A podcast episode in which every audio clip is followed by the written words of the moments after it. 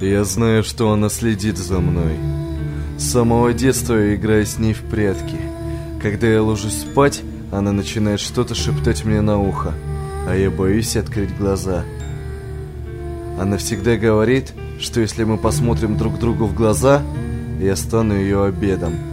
И она делает все, чтобы я посмотрел. Сегодня, например, когда я утром пошел в туалет, ее холодная рука схватила меня за щиколотку, отцарапав ее.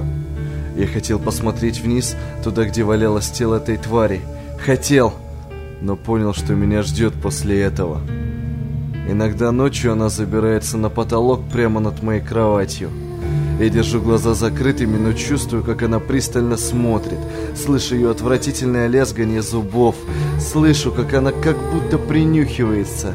Слышу ее тихие, спокойные рассказы о том, какими вкусными были ее предыдущие жертвы, о том, что они тоже не хотели смотреть. Когда я слышу ночью шум воды, топот чьих-то мокрых ног, чье-то хрипящее дыхание, и я знаю, что это пришла тварь. Все это не случайно. Я ее ужин. Вопрос лишь только в том, когда это случится. Совсем скоро. Вчера ночью она опять приходила. Своим противным шепотом она рассказала, что я, возможно, проживу чуть-чуть дольше. Она нашла кого-то вкуснее меня. Потом я услышал чавкающие звуки ее походки. За стеной в соседней квартире раздался крик. Судя по всему, кричала соседская девочка. Я слышал, ей недавно исполнилось 10. Через несколько секунд все стихло, и я опять услышал чавкающие звуки, а затем шепот твари, довольный даже радостной.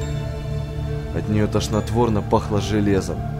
Она сказала, что даже если не открою глаза, она найдет кем поужинать.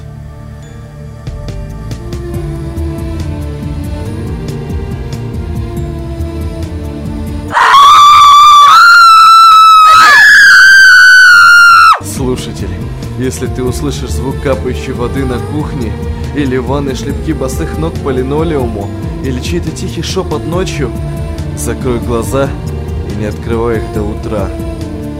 Пожалуйста. С вами было Террибл Радио и его ведущий Ирсения Пестис. Приятных кошмаров.